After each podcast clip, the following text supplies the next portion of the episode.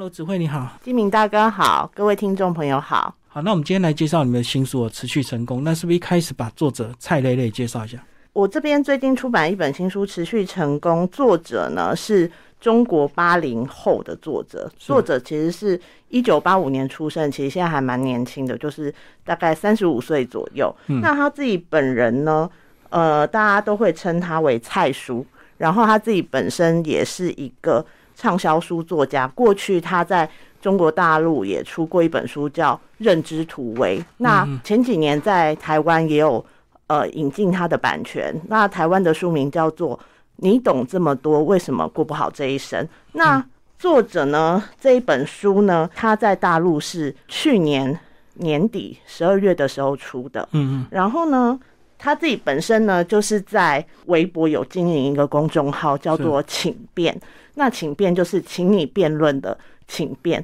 嗯，他起习惯的文字风格，大概就是会把我们一般在生活上可能一般时事啊，或者是可能我们在生活上遇到问题，他大概都会用一个突破你底层认知，嗯，就是有一些迷思的部分，可能去从这个角度去切入去看那个主题。然后常常我看他的文章，我也会觉得说，因为我自己本身有在使用呃微信，所以我也有。关注他的那个发表文章，是那我觉得他其实，在文字风格上其实还蛮犀利，直指人心。然后作者呢，他自己本身在网络上和区块链产业也是有多年的经验，还有相关的投资经验，所以因为这些相关的背景，所以。回到他的文章当中，他对呃一些事情上的认知，我觉得都还蛮有他的呃逻辑跟观点切入，我觉得还蛮适合，就是给大家作为一个参考。好，那其他这本书呢，就绕行这两个字啊，就是上行。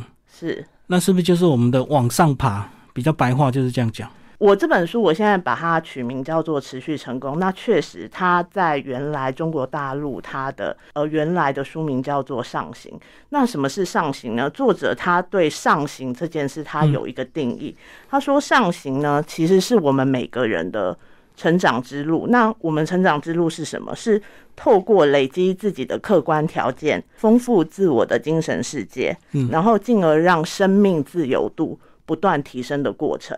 那我觉得这个比较重要，是它其实是一个生命的过程，而且重点是最后你是要让你的生命自由度不断提升。所以也就是很多时候，比如说像我们现在常常会看到，这几年大家关注的焦点其实就是致富，然后赚钱。然后我相信很多朋友自己身边或自己本身就是或多或少都有在关注投资理财这样子的议题。那我会觉得是说这几年大家会看到说啊，这个投资理财的书其实也是非常的热销。那我觉得这件事它其实反映的这是一个表面的现象。那我觉得每个人在追求财富这件事情的时候，其实背后都有它的原因。然后我们常常说财富自由，财富自由。但是很多人其实是关注财富，但是更重要的是，其实大家不管背后追求什么原因，其实都想要一个是提升生命的自由度。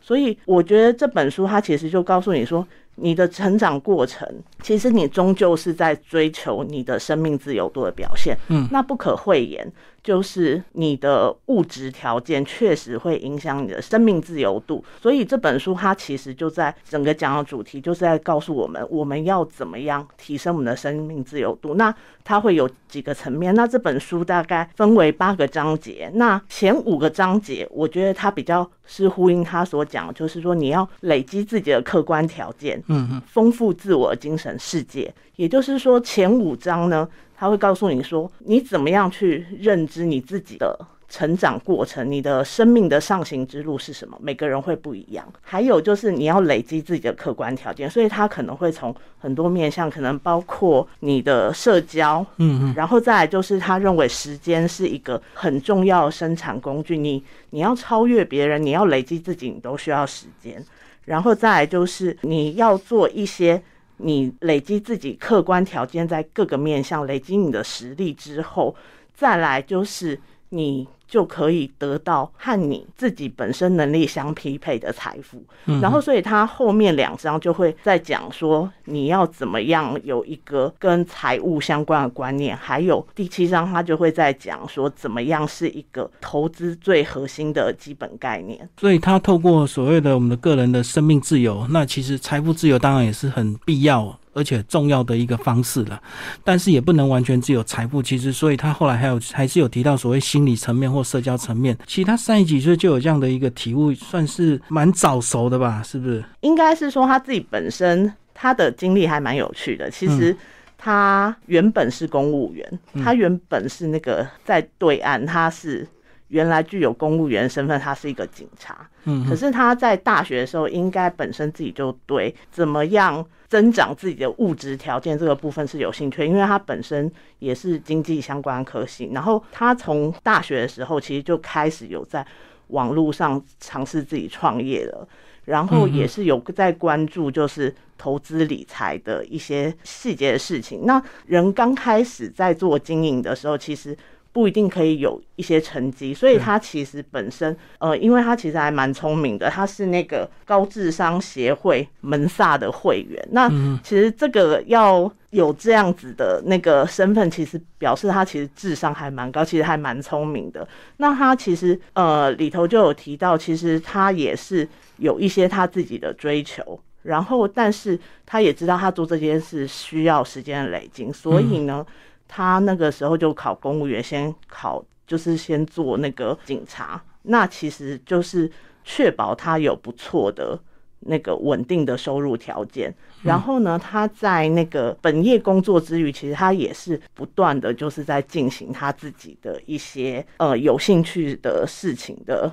持续的累积。然后到了二零一七年的时候，他才就是。就是辞职创业，对对，辞职创业。所以他书里头其实也有讲到说，我们前几年都在说斜杠嘛，嗯，那其实很多人他们自己也是，他本身其实是有一个本业在，但是有时候大家可能对自己的本业不是这么满意，或者是有其他更想追求的时候，他其实书里头也有，我觉得很明确的给一个建议说，如果你今天觉得说，哎，你好像有其他的副业正在进行，那可能好像经营的也还不错，你自己也很有兴趣。他也有给一些具体的方法，让你去评估说，你到底这个时候应不应该就是独立创业，还是你是干脆还是先目前兼顾两方。他在书里头有给还蛮明确的这个建议，我觉得是还蛮适合，就是读者可以做参考。然后，而且那个部分是可以降低你可能转职或者是。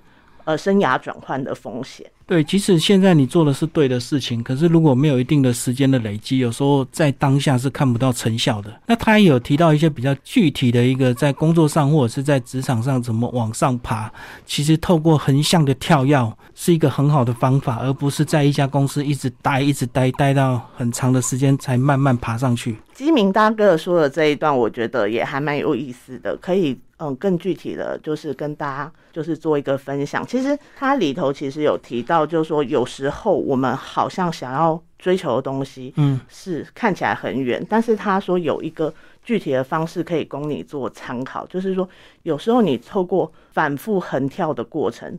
也许你可以更快达到你的目的，因为不可讳言，我们从小以来，我们可能就一年级读完二年级，二年级读三年级。其实我们大部分受的教育，其实都是希望我们按部就班。对，但是其实按部就班，它是一种累积的方式，但是不代表没有按部就班，它就不是一个扎实的累积。比如说，他举了一个例子，他就说，我们大概都知道说。一个杯子没有办法换两个杯子，对。然后，但是呢，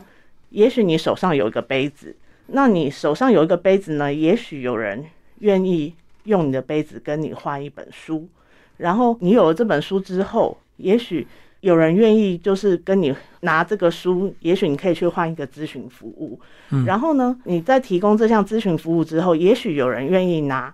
这两个杯子来跟你换。你现在要提供的咨询服务。所以呢，看起来好像不可能，你好像一个同样的东西不可能换一个一一样杯子换两个相同的杯子。所以他的意思是说，有一些东西。其实我们在做的时候，我们可能过去，我们当然可能会希望按部就班。可是确实，人生会有一些遇到一些瓶颈或局限的时候，或者也许你的上面就是位置都已经满了。这时候，你可能可以比较策略性的去思考，说你现在看起来说，确实这是前面也许是好像看似按部就班往上的路，但是确实它真的好像现在有点卡死了。那这个时候，你可以再把你的眼光放远一点。也许呢，比如说你现在是一个大公司的中间主管，但是可能上面的高阶主管位置都还满满的，而且看感觉目前暂时没有你的位置。那这个时候，如果有一家小公司，嗯，可能位阶看起来。就是你很难讲说，哎，你过去到底是一个升或降的那个状态。这时候如果有一些这样子的机会，不妨考虑可以先去拓展一下你的舞台。然后呢，当你在那个地方可能有了一些舞台，有一些表现，可能回过头来很快的又有更大间的公司可能会请你到那边做一个不错的职位。那个时候你再跳回来的时候，可能。当初你觉得遥不可及的那个位置，它其实已经就在你的面前。所以我觉得他这本书其实也是，因为我们很多人其实都会关注我们当下的生存，但是有时候我们当下的生存跟你这个人想要成长发展，它其实。先天条件是有冲突的，可能你只想着我要生存，我要生存，可能你太过度在意存续这件事情的时候，你会忽略，也许你的身边有一些可以帮助你发展的机会。所以，我觉得他其实也是鼓励大家，不是说，哎，我今天一定为了变动而变动，而是说，你可能要看清楚你所在当下，然后呢，如果真的年轻人有机会的时候，可能为了你的。整体生涯发展，他是会建议你可以做一些大胆的尝试。其实这个就跟有些人如果工作遇到一些瓶颈，他可能就会选择暂时离开，先去国外念个书，然后可能有个硕士博士回来之后，诶，他的这个工作机会就更多，对不对？就是透过这个呃反复的横跳，然后达到这个终身上行的一个他的一个核心价值，这样。对，那因为我觉得他讲上行，我觉得还有一个本质是说，我们其实。因为我觉得这件事情虽然在说成功，它其实更要强调的是成长。因为所谓终身上行，比如说好了，其实，在我们大部分的人，可能在还没达到一个物质条件，就是财富条件还没有到达一个程度，不可讳言，你想要达到一个呃生命自由度，它确实需要就是你一定会花很多的时间在创造你的财富上，因为它确实是一个很重要的。诶，物质条件。那但是呢，他说终身上行还有一个很重要的是说，同样是我都赚了钱，可是你如果有在在意你整体，比如说我要赚很多钱，但是我到底赚了钱之后，我是不是，比如说两个同样身家的人，我到底是不是有足够的内在，或者是足够的精神？状态其实是你会对你拥有财富会有不同的观感。可能有些人赚了很多钱之后，回头发现他的一生除了钱之外，好像其他人生的层面都好像做了很大的牺牲，而且没有办法再挽回。那有些人他拥有了财富之后，他会觉得说他真的对于他的人生当下他是满足的，他可能心里还有其他的追求，但是他并不会变成说。啊，我今天拥有了那个财富，然后我可能我的人生其他部分全部毁掉。那即便你如果有钱去度假好了，你有比较丰富的内在世界，你有一些美感，你面对一片美景，你。那个美景回应你的精神满足程度其实就不一样，所以我觉得他这里的终身上行，其实我觉得最大的是指说，其实不可讳言，我们确实在人生会有很多必须建立在创造一些我们自己满意的物质条件，但是同时。我们也要知道，我们希望我们到达什么程度，其实我们的内在也要跟得上。那那个内在可能就包括你自己是不是有和你的财富相匹配的内在状态。比如说，你今天你的呃人际关系，然后你想要继续创造资源，你有没有你的资源回圈？比如说，我们常常会看到有些已经在台面上的人，他们其实确实有很多制造。继续制造财富的机会。我所我所说制造财富的机会，不一定是指他单纯讲他去理财投资，而是说他们可能因为他们有资源，他们把资源分享出来，他们又吸纳更多的资源。所以我觉得他这本书也提到是说，其实我们大部分的人都在一个生存的条件下在努力。那很多人的努力程度大概也就到，哎，我可以生存。我就停止了。所以这本书它其实提到说，但是你只要放眼望去，你可能先不要把眼光去看那个基础条件就比你好的人，你先看看身边跟你差不多同背景的人。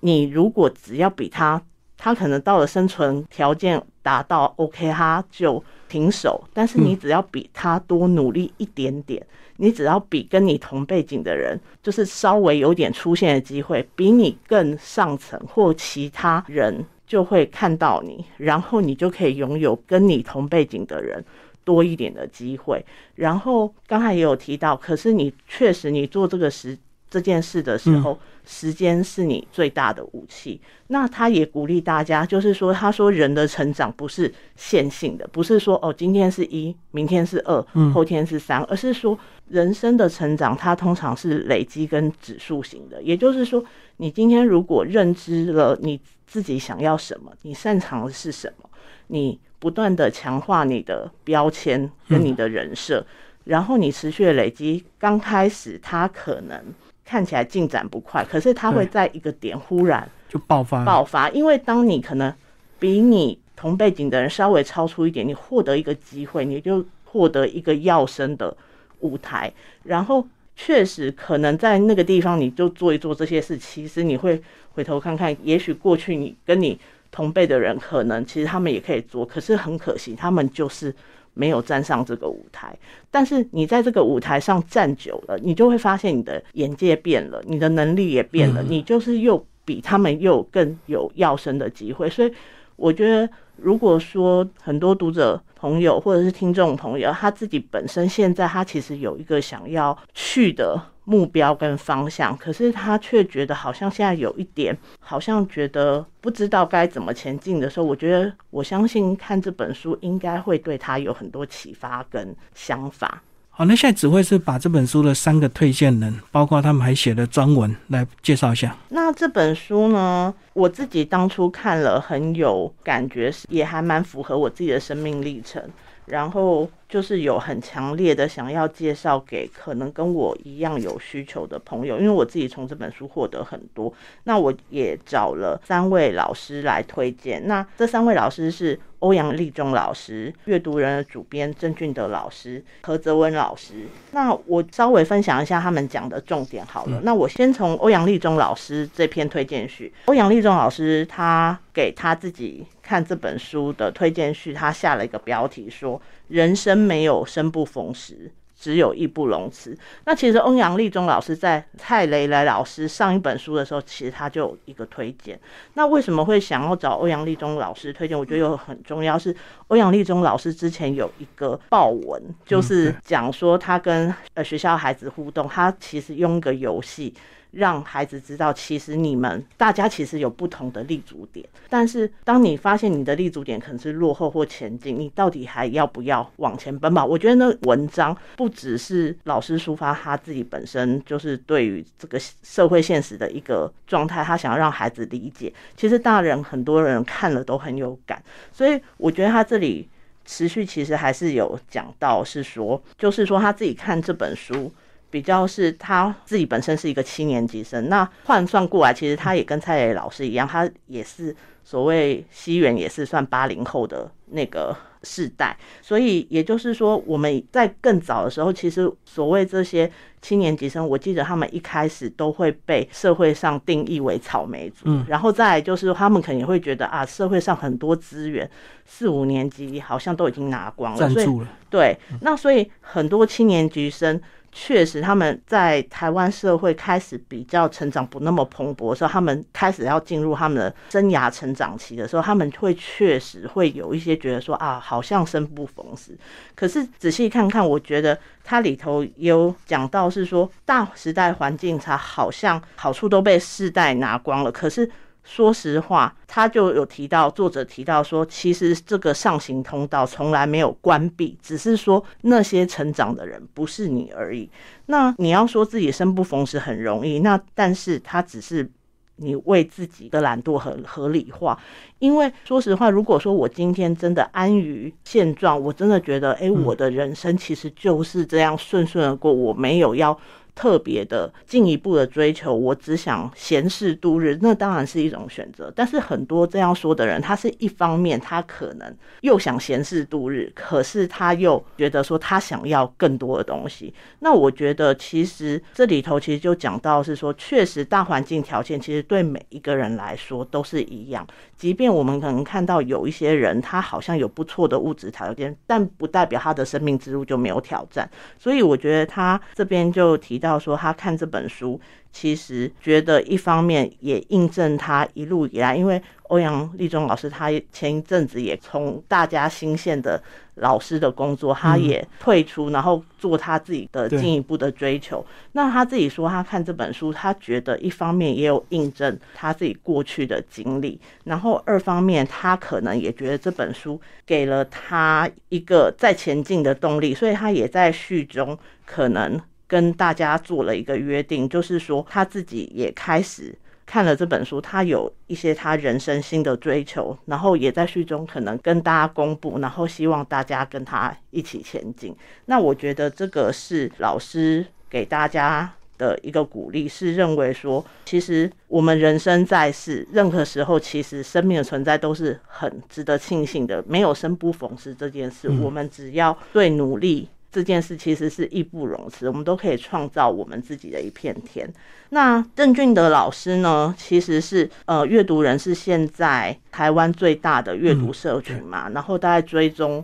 人数大概也有近一百五十万了。那老师是说你现在做事能帮助你成功吗？其实老师平常接触了很多，就是蛮有上进心的学生们。然后那他在这边，他可能也分享。了他自己认为，就是他看到这本书的一个想法。那同样，他跟欧阳立中老师有提到，是他其实看到书里头作者所写的一些面相，他觉得还蛮印证他自己本身也访问过很多所谓台面上大家觉得是成功的人士，他觉得这些特质还有一些价值观，他觉得是非常。就是相吻合的。再来就是说，呃，老师有五个重点，就是第一个就是这本书他觉得很重要，是他告诉大家，你要打破人生的咒诅，你需要学会自学。因为现在社会变化其实非常的大，那只有学会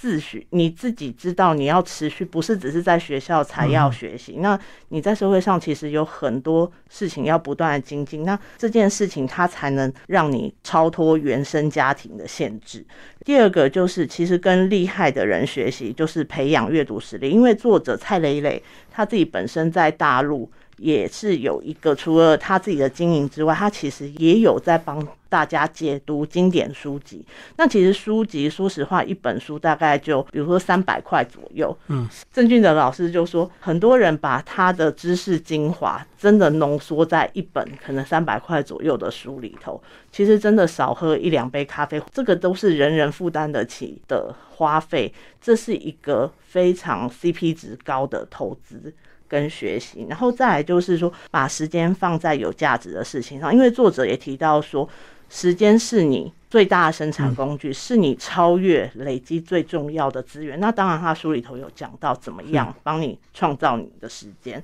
这个他就是在提醒时间要放在最有价值的事。然后第四个就是靠情商跟能力让人信任你，因为作者在书中有讲到。就是情商是什么？情商就是你识别人家情绪的能力，还有你的注意力。那这件事他也有蛮精辟的解析。然后最后我觉得也是蛮重要，就是他说试着并相信这本书去实践它。那郑俊老老师他是觉得邀请有机会接触到这本书的人，他是建议大家可以